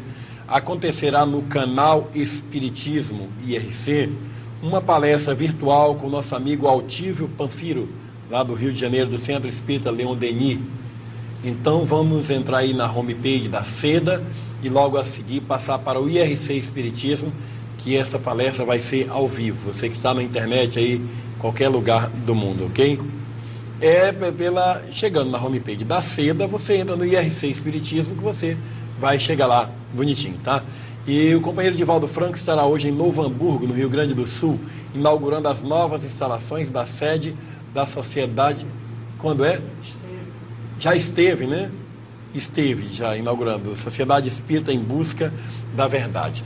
Mas a Seda hoje faz mais um lançamento, atendendo a sugestão de vários telespectadores. Porque nós havíamos falado na revista Visão Espírita que será editada mensalmente em todas as bancas de revistas do Brasil. Ela será impressa em São Paulo pela editora Globo, com o mesmo padrão de qualidade daqui do nosso informativo Seda. Esse informativo que é distribuído mensalmente de graça para os nossos telespectadores. E o próprio telespectador manifestou o desejo de fazer a assinatura da revista Visão Espírita que estará sendo lançado na primeira semana de janeiro, com o apoio dos nossos amigos, incluindo do nosso Pascale, do nosso Risini também, que de, vamos fazer o possível para ter uma entrevista com ele sobre esse trabalho, essas composições mediúnicas. E você pode formular a sua assinatura agora. A SEDA está precisando mesmo deste apoio. Nós não temos como pedir dinheiro, não gostamos disso. Colocamos o 0900 no ar, mas tiramos, não faz bem o nosso estilo e quero repetir mais uma vez o aviso que dei no início do programa. O 0900 que é colocado assim que termina o programa, colado no nosso programa, não tem absolutamente nada a ver com a seda, com o programa Espiritismo via satélite, tá?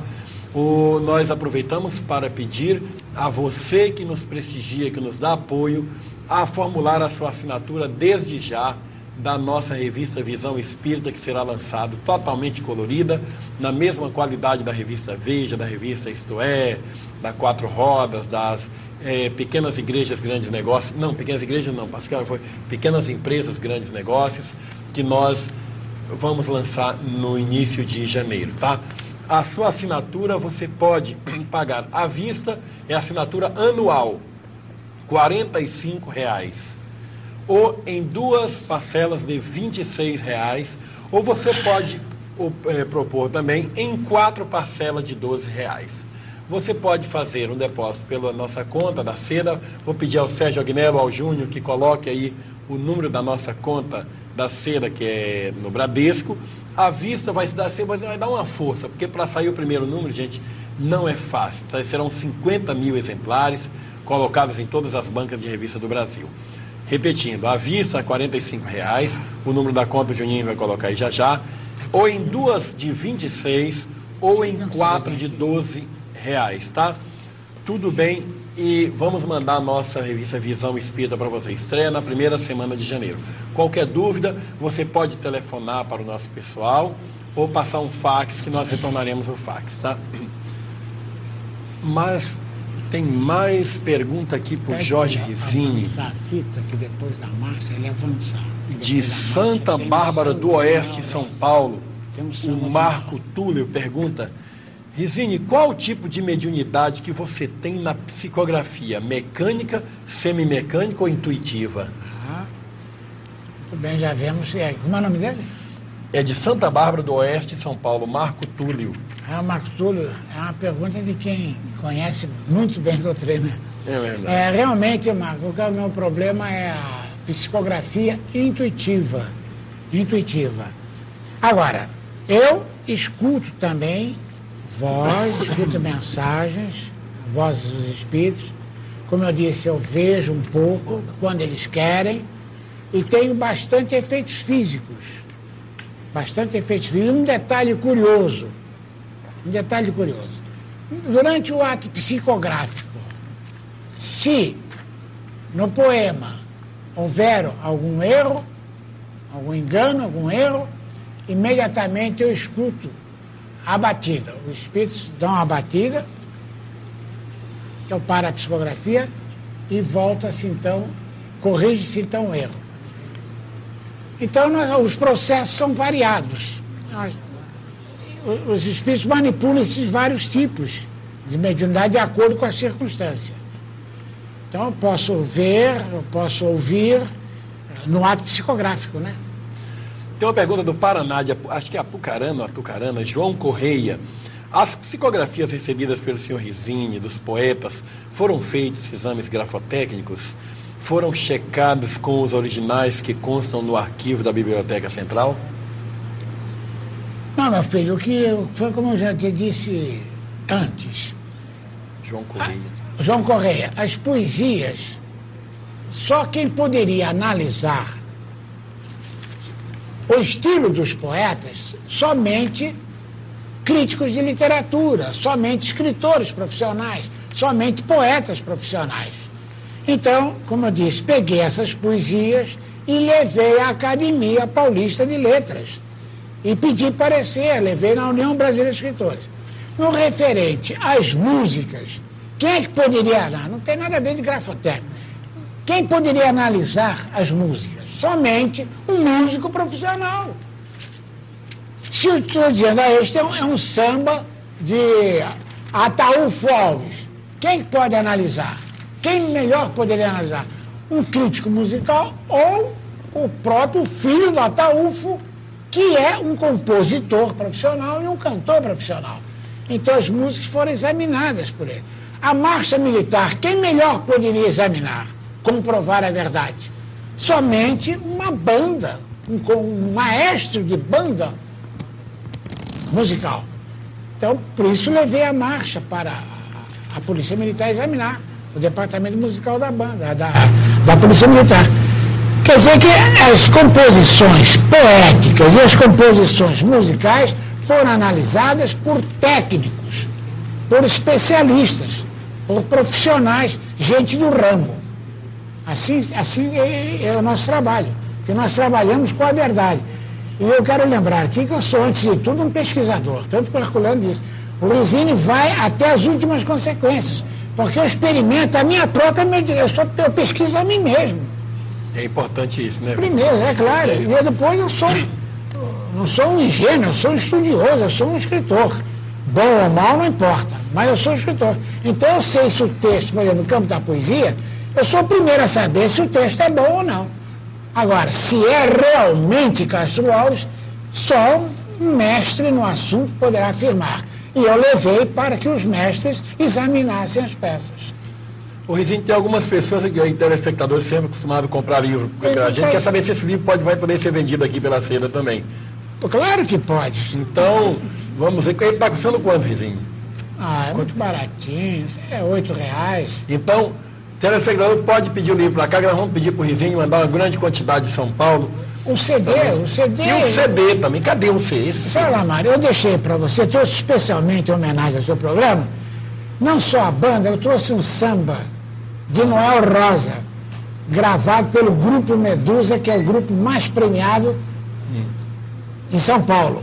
Grupo Medusa. E cantado pela Silvia Maria, que foi crooner do Zimbutrim, do famoso Zimbutrim. Hum. Então está na voz da Silvia Maria, um samba de Noel. Mas está em CD ou está não, na está fita? na Tá na fita, fita, em né? seguida a marcha. já. É porque nós pegamos o risinho, foi- chegamos assim, quase muito em cima da hora do programa, não houve oportunidade para o nosso pessoal colocar no ponto, que o risinho veio em Salvador para tratar no ponto, é?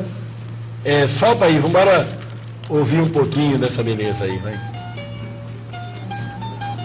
É um samba, É um samba. é um samba, Minha mensagem. hein? Levanta, levanta pro risinho, dá um retorno para cá. Dá um retorno para cá. Estrelas já olham a terra, cidades, campos, a serra. Minha alma É, é tão samba, esse é o Ergue uma oração ao Deus Senhor dos aflitos, implorando que a terra em conflitos receba um pouquinho de luz que sai do olhar de Jesus. Aonde opera a maldade, o crime e a vingança que deprime, piedade rogo ao Criador. Um homem que é hoje inclemente, em breve será diferente, gemendo em leito de dor. E onde houver a tristeza mais. Regionalzinho, uma hora qualquer, para tocar essas músicazinhas aqui, que tem muita gente que ainda gosta desse tipo de música. Aliás, é o tempo que se fazia música, que se É falava, verdade. né? melodia, harmonia e ritmo. E eu quero aproveitar e dizer para o Brasil, fazer uma propagandazinha da nossa Bahia. Olha, gente, a Bahia, musicalmente falando, é muito melhor do que muita coisa que vocês estão vendo aí com o nome de coisas da Bahia, viu? A Bahia tem coisas maravilhosas. Fazer propaganda sardinha aqui. por Não, mas é, é verdade, né? é, tem muita coisa aí hoje com o nome da Bahia. Misericórdia, viu? Recebemos um fax muito bonito de Santo André de São Paulo, do Nelson Tadeu Brito Pedro, do Centro Espírita Amália Franco, ele é o vice-presidente do centro. É com satisfação que acompanhamos o seu programa de todos os domingos, Espiritismo via satélite pela parabólica. Por ser um programa acessível somente por- pelas TVs por assinaturas, entrando parabólicas, temos, quando possível, gravado o programa e passado às pessoas que não têm esse acesso. Temos observado que o interesse das pessoas em ver o programa é muito grande. Tanto é que estamos enviando abaixo, abaixo uma relação de nomes das pessoas e das casas que frequentam e têm interesse de receber o seu informativo seda. Procuramos desta forma, dentro de nossas pequenas possibilidades, colaborar com a divulgação do seu programa e da doutrina espírita. Parabenizamos a todo o pessoal da seda pela macro divulgação do espiritismo. E tem uma relação enorme aqui de pessoas que frequentam o Centro Espírita Anália Franco de Santo André. Você conhece, Pascalinho? É, porque São Paulo é um gigante, são mais de mil centros espíritas em São Paulo. Mais de mil. É um negócio, acho que nem o Rizini, É um toda essa bagagem de anos e anos no espiritismo, deve conhecer todos, né? Não, não. deve, ninguém conhece, não. É muito, é- São Paulo é um gigante, tá? É o maior reduto de.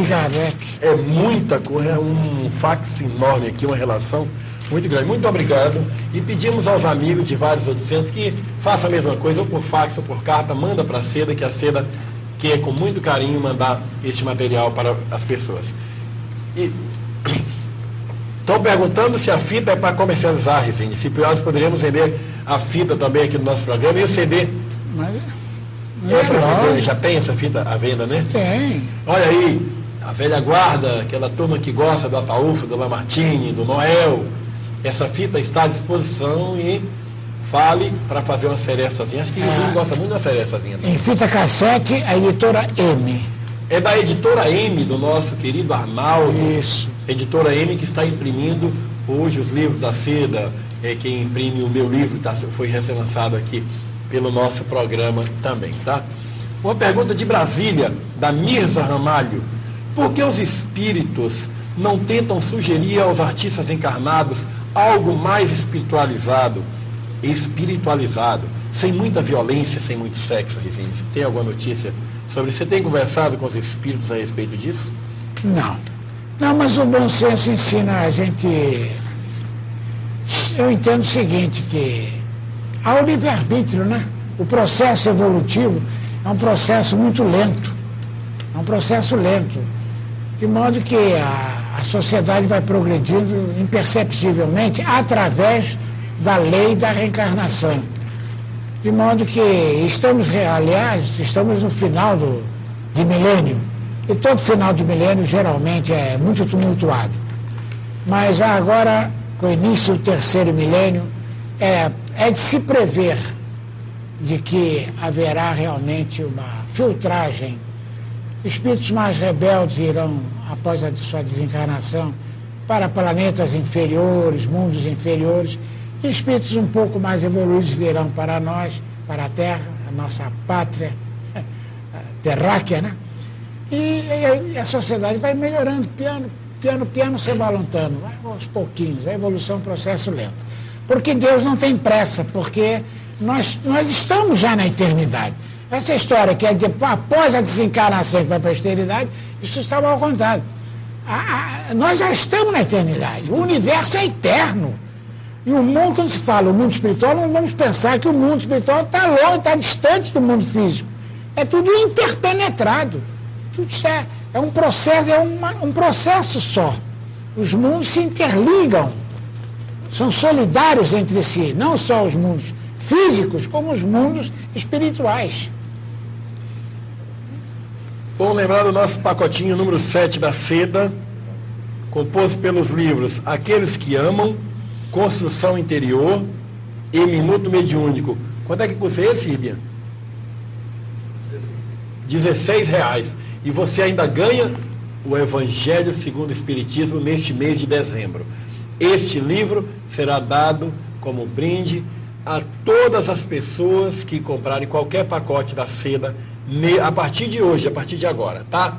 Faça seu pedido via fax, via e-mail, pela internet ou pelo telefone que a nossa turma está a postos, tá? Várias pessoas pedindo para eu repetir aí no vídeo o número da conta da seda para que possa ser feita a assinatura da nossa revista Visão Espírita, que será lançada na primeira semana de janeiro. Vamos pedir para o Júnior, tá?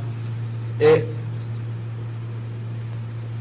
é, o Sérgio Agneto está me pedindo aqui pelo Espírito Santo de orelha, para você, se você fizer o depósito na conta, manda uma confirmação por fax, porque quem deposita na conta, a gente aqui não tem controle de quem foi que depositou.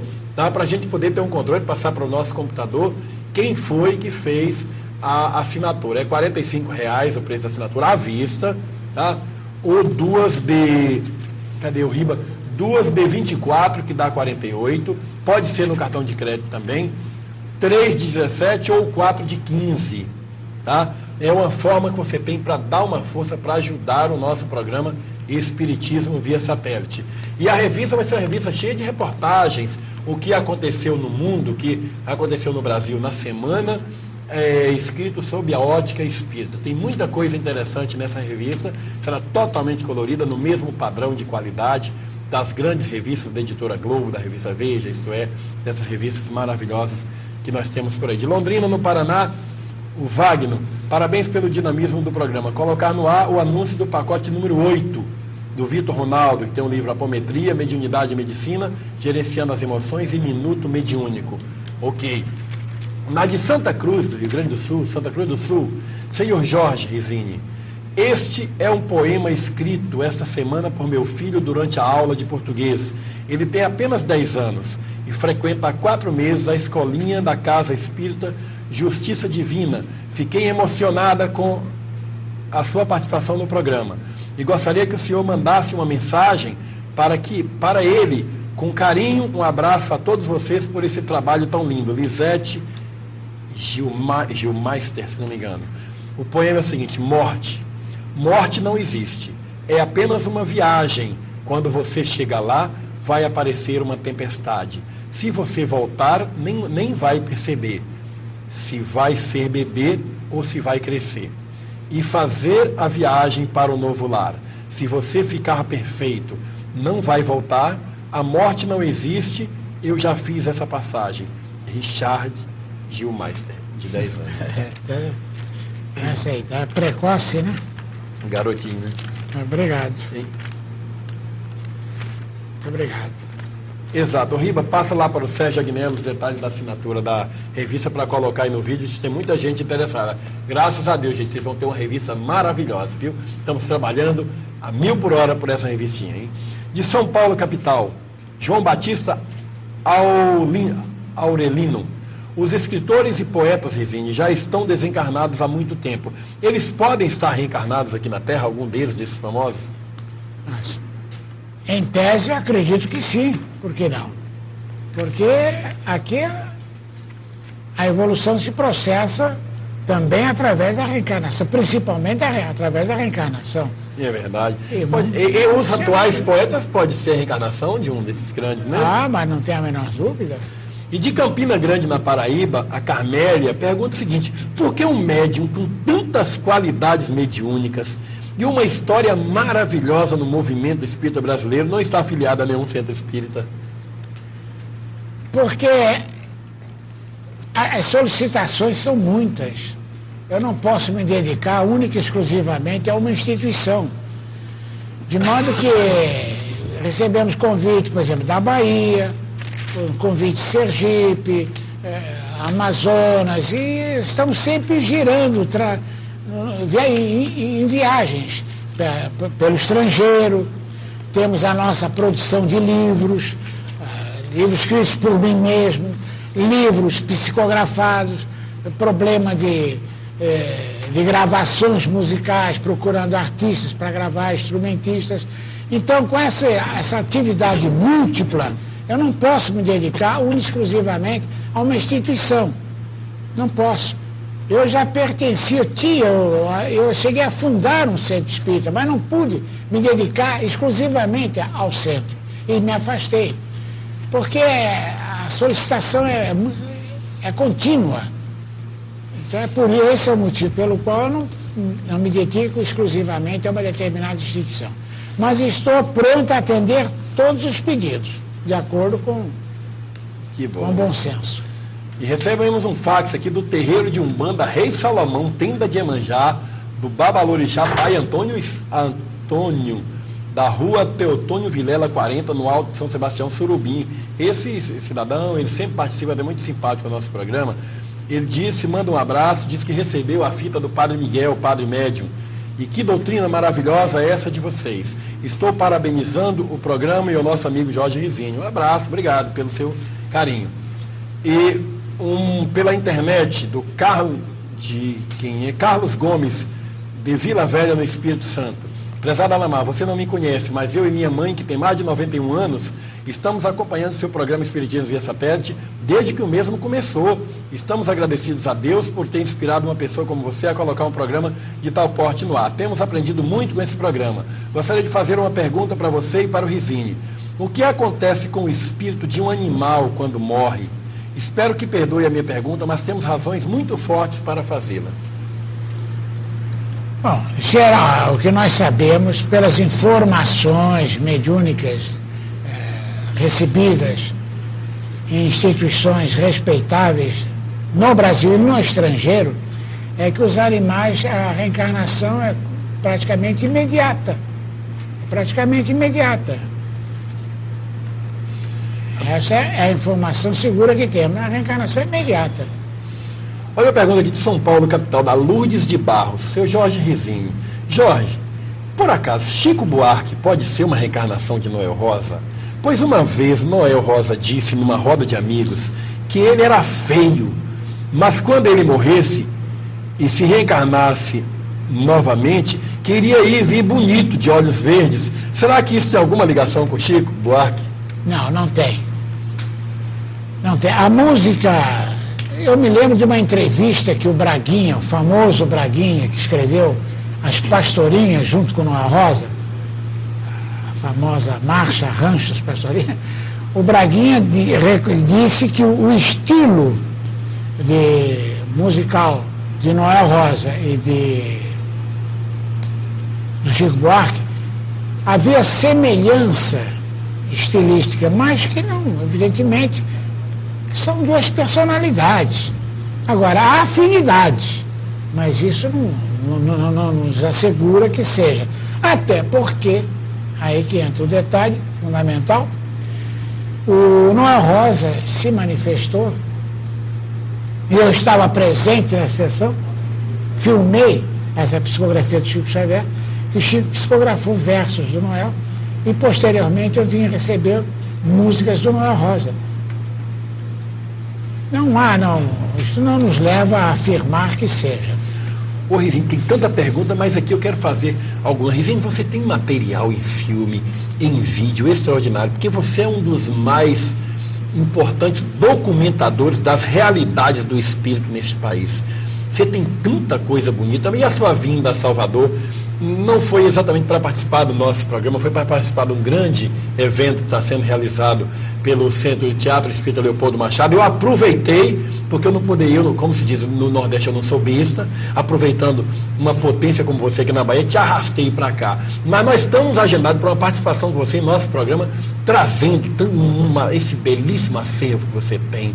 Fale um pouquinho sobre essa maravilha, esses filmes extraordinários, porque você é aquele que mata a cobra, não mostra o pau, não, mostra a cobra morta. Como, fala um pouquinho para o telespectador dessa beleza que você tem em São Paulo. Eu, trou eu trouxe aqui para o seminário, especialmente para o seminário, uh,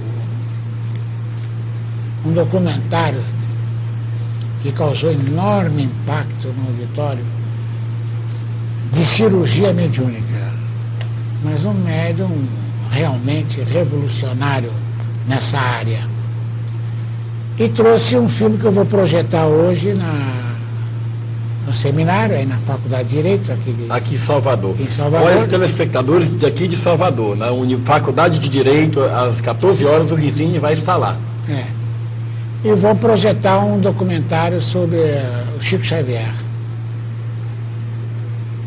E tem, naturalmente, documentário sobre Arigó, um filme que eu realizei em Paris sobre pesquisando os locais onde viveu Kardec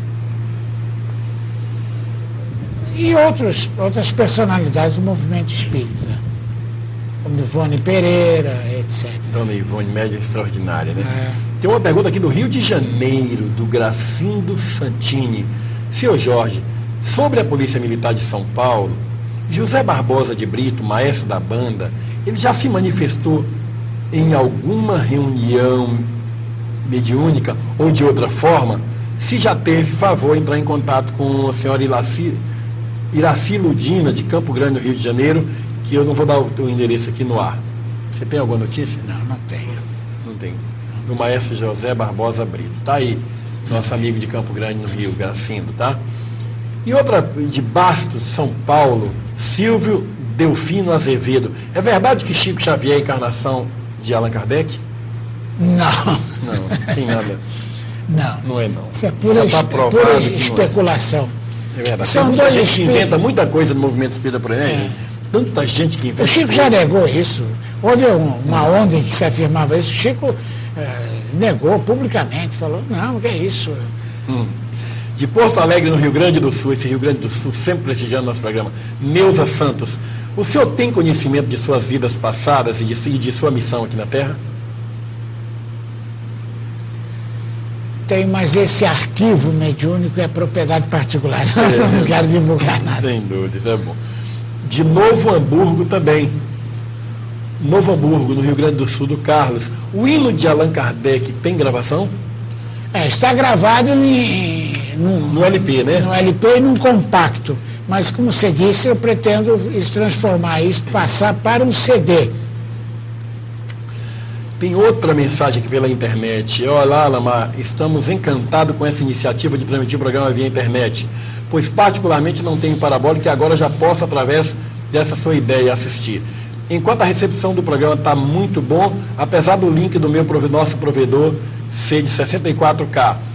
Todos daqui da Juventude Espírita do Centro Espírita de Porto da Paz lhe desejam boa sorte em todas as suas iniciativas. Um imenso abraço, que Deus nos abençoe sempre. Muita paz. Visite a homepage do jornal Revelação Espírita. Qual é a cidade? Ele não disse qual é a cidade, não. Tudo bem, o que mais, Riba, que nós temos? Já são 11 horas e 55 em Salvador. Muitas perguntas chegadas e o Riba pede para divulgar aqui alguns nomes. Márcio Cardoso, do Rio Grande do Sul, Antônio, Márcia e Renan, de Nova York. Cadê a mensagem do nosso amigo Antônio, Márcia e Renan, meus amigos queridos de Nova York, Estados Unidos, assistindo hoje pela primeira vez. Osório Duarte, da cidade de Dionísio Cerqueira, obrigado pela sugestão. Edna Lima, Ponte de Lacerda, Mato Grosso, João Lisboa, Vacaria, Rio Grande do Sul, Wilson Velasco, Anápolis, Goiás, Go- eh, Goiás, eh, Lúcio de Formosa, Paraná, Nilda de Carvalho, Juazeiro, Bahia, Antônio Zica, Paineiras, Minas Gerais, Rubem de Melo, Minas Gerais, João Evangelista, Varzinha, Ginha, Minas Gerais, João Luiz Posse de Caldas, Minas Gerais, Nilza Prado, São Paulo, capital, Odise Pinto, Zacumã, Paraíba, Clóvis Silva, Itaberaba, Bahia, Fabiane Souza, Santa Graça, Paraná, Anderson Regis, João Pessoa, Paraíba, Reinaldo, Visconde de Mauá, Rio Grande do Sul, Suzanita Abreu, Araxá, Minas Gerais, Luiz Passo Fundo, Rio Grande do Sul, Emmanuel de Oliveira, São Paulo, Jair de Pinheiro, Ilha Comprida, São Paulo, José Benedito, Rio de Janeiro, Telso, Campo Grande, Mato Grosso do Sul, Antônio de Goiânia, Goiás, Ana de Mossoró, no Rio Grande do Norte, José Genuês, Curitiba, acho que é isso. Antônio dos Santos, Paranavaí do Paraná, Itagira, Uchoa, Itu, Ceará, Cecília Rocha, São Paulo, São Paulo, Cecília Rocha, está em São Paulo. Então, Rizinho, muita gente prestigiando vocês, estamos chegando no finalzinho. E uma mensagem também aqui pela internet, Antônio, nosso querido Antônio, ele é de Mato Grosso mora em Nova York há muitos anos, mais de 20 anos. Alamar, apesar de não mandar mensagem para você há muito tempo, tenho visitado a página periodicamente, a página da Seda, bem como tenho recebido todas as suas mensagens e que agradeço de coração. Parabéns pelo grandioso trabalho que vem fazendo divulgação da doutrina espírita e seja certo que colherá os frutos desse trabalho. Pois é, muito obrigado aos amigos aí em Nova York que estão nos vendo pela internet e a Cecília Rocha de São Paulo. Rizine, o que você entende sobre alto e baixo espiritismo em mesa branca? Pois eu sou espírita de mesa branca. Bom, então, acho que você não entendeu bem o espírita, não é a nossa querida, a nossa Cecília Rocha, apesar de você também ser querida. Não existe mesa branca. Mas estamos no finalzinho do programa. Vamos passar para o Rizine fazer as suas despedidas e as suas considerações finais. Bem, eu quero, antes de tudo, agradecer a, ao Alamar a oportunidade de eu estar aqui juntamente com meu eminente amigo Pascali, do Jornal Espírito da Federação, essa oportunidade de levar essa mensagem nossa a, aos companheiros espalhados pelo mundo inteiro, que tiveram a aventura de poder nos ver e ouvir. E esperando uma outra oportunidade que possamos entrar em, em outros detalhes, em outros, em outros temas que possam interessar ao nosso público.